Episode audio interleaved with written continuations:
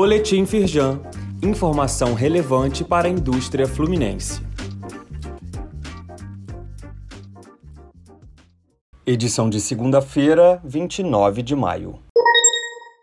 STF determina a suspensão das execuções trabalhistas de empresas do mesmo grupo econômico.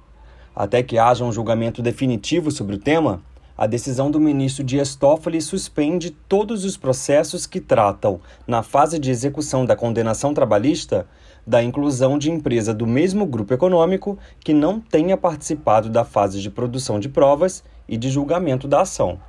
Saiba mais sobre a decisão no site da Firjan.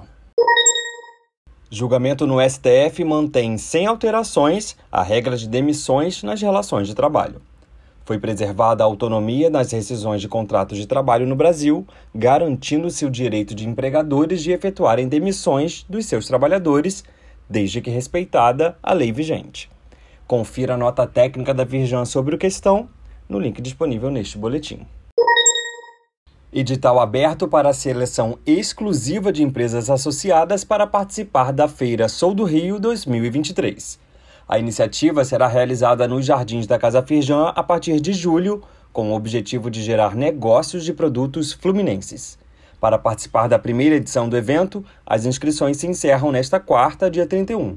Serão 15 empresas selecionadas a cada mês. Saiba mais no link disponível neste boletim. Saiba mais sobre essas e outras ações em nosso site www.firjan.com.br e acompanhe o perfil da Firjan nas redes sociais.